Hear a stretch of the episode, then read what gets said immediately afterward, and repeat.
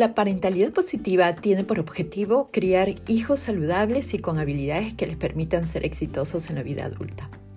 La mayoría de los padres experimentamos la crianza infantil sin estar preparados y vamos aprendiendo mediante ensayo y error.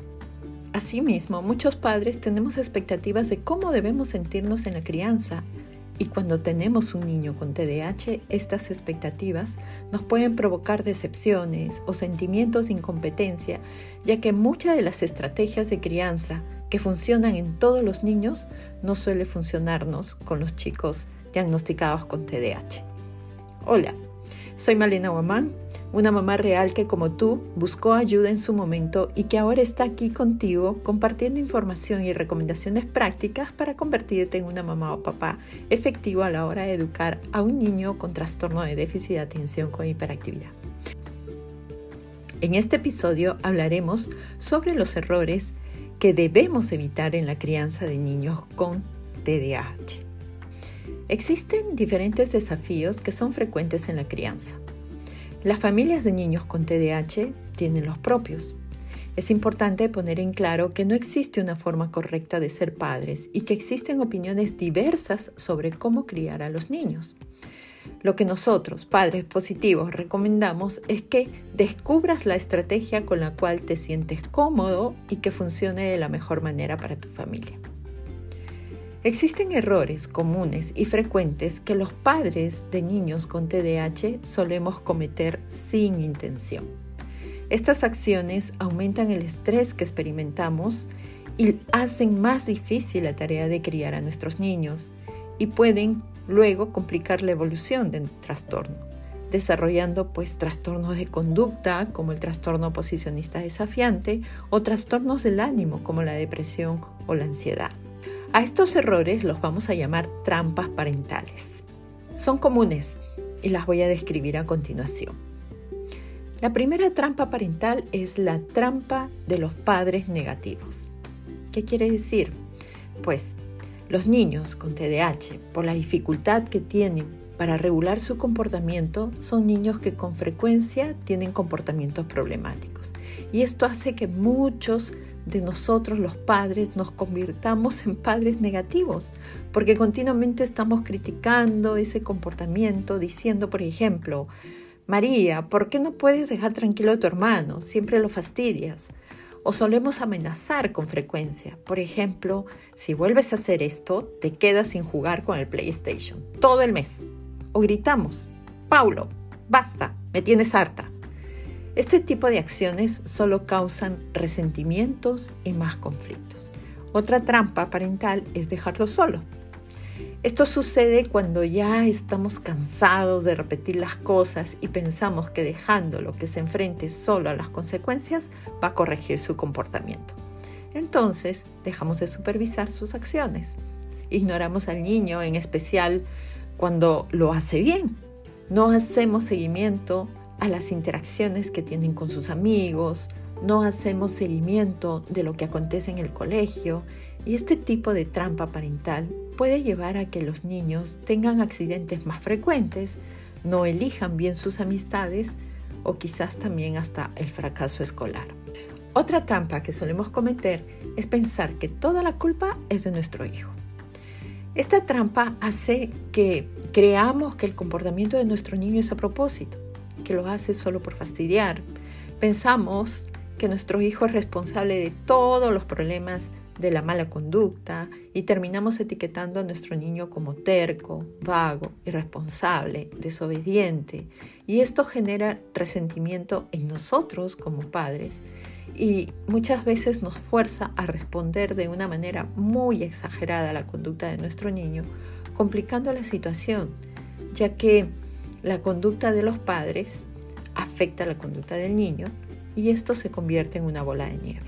Otra trampa muy común es la trampa del héroe.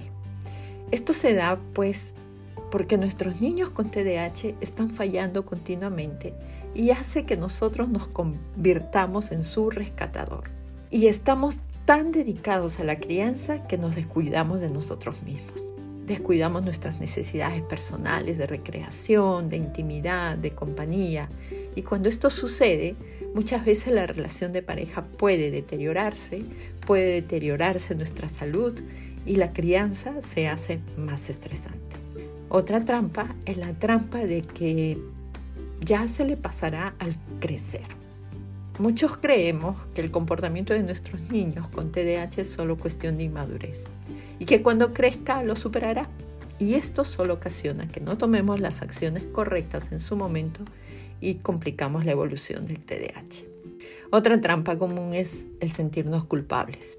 A veces nosotros los padres nos culpamos por los problemas que tienen nuestros niños y al sentirnos culpables o deprimidos creyendo que somos los únicos responsables de lo que le pasa a nuestro niño, también dificulta la crianza ya que no somos pacientes, consistentes y muchas veces estamos muy poco calmados a la hora de manejar los comportamientos. La parentalidad positiva en el trastorno de déficit de atención con hiperactividad comienza cuando nosotros los padres nos educamos sobre la naturaleza del trastorno. Conocemos y comprendemos cómo funciona la mente de nuestro niño con la condición. Este es el primer paso para ejercer una parentalidad exitosa, ya que nos permite tener expectativas más realistas, ser comprensivos con los errores que se cometen y no exigir injustamente a nuestro hijo ni a nosotros mismos. ¿Cómo evitar estas trampas parentales? Primero, mantén expectativas realistas. No creas que tienes que saber todo con respecto a la crianza solo porque eres padre o madre. Vas a ir aprendiendo en el día a día si tienes disposición para hacerlo. Aprende sobre el TDAH, cómo funciona el cerebro de tu hijo. Esto te ayudará a conocer y comprenderlo mejor para poder responder de acuerdo a sus necesidades de manera efectiva. Segundo aspecto que te puedo recomendar es disfruta de tu hijo o de tu hija. Trata de reservar un tiempo todos los días para disfrutar de la compañía de tu niño o de tu niña y divertirse juntos. Cuéntale de lo que hiciste durante el día y averigua cómo estuvo su día. Presta atención positiva a sus buenos comportamientos y felicítalo o felicítala. Tercero, atiende tus necesidades personales. Es más fácil cuidar a un niño si sabes cuidar de ti. Es normal y saludable que te tomes un tiempo lejos de tus hijos. Empieza haciendo esto cada día, por lo menos media hora, disfrutando de algo que te guste, como salir a caminar, tomar un café, hablar con un amigo, una amiga, pintar, leer, etc. Cuarto, evita los conflictos en presencia de tu hijo o tu hija. No discutas frente a tu niño, ya que puedes perturbarlo. Además, ellos aprenden de lo que ven. Si tu niño o niña está en un hogar donde hay tensión y conflictos, suelen desarrollar problemas de conducta. Quinto, reconoce las señales de alerta. Es necesario que vigiles las señales que indican que no estás resolviendo bien las situaciones o que tienes dificultades en la crianza. Si percibes alguno de estos síntomas, piensa en pedir ayuda. ¿Cuáles son estos síntomas? Pues primero, frustración. Si te sientes frustrado muy a menudo, como si no consiguieras manejar el comportamiento de tu niño, puede ser que estés en una trampa parental. Si sientes vergüenza por el comportamiento de tu niño o tu propio comportamiento, quiere decir que tienes dificultades más graves que las que experimentan la mayoría de las familias. Cuando te sientes enojado con frecuencia o fácilmente, es posible que estés en un nivel de estrés muy alto o que te encuentras atrapado en una conducta que te lleva a gritar o amenazar al niño. Si sientes también desesperación o pierdes el control muy frecuentemente porque estás abrumado por estas exigencias cotidianas y te sientes impotente, es posible que estés deprimido. Esto impedirá que conserves la calma y seas consistente en la crianza. Tú eres el experto en tu hijo y tu familia. Sin embargo, si tienes todos estos síntomas, es necesario que consultes con un profesional con experiencia en desarrollo infantil y manejo de la conducta. No hay soluciones rápidas, así que se requiere tiempo para desarrollar habilidades de autorregulación. Cuando pidas ayuda, el profesional debe escuchar tus inquietudes, conocer a tu familia, brindarte idea de lo que puedes hacer, trabajar contigo para elaborar un plan a la medida de tu familia y realizar un seguimiento de la situación después de haber puesto el plan en acción. Recuerda que tus preocupaciones y objetivos son importantes. Si no entiendes algo, siéntete en la libertad de preguntar y pedir una explicación más detallada. Finalmente, entrénate con nosotros. Visita nuestra página web www.padrespositivos.com donde vas a encontrar datos sobre nuestra escuela para padres. Bien, hasta aquí lo que tenía preparado para compartirte en este episodio. Espero que la información brindada te sirva para ponerte en acción y convertirte en ese papá o mamá que tu hijo necesita para llegar al éxito. Gracias por acompañarme. Si te ha gustado el episodio de hoy, compártelo comenta. Así podremos llegar a más familias como la tuya. Sígueme en mis redes sociales. En Instagram estoy como Padres Positivos-TDH y en Facebook como padrespositivos.tdh. Te espero en el próximo episodio. Hasta entonces.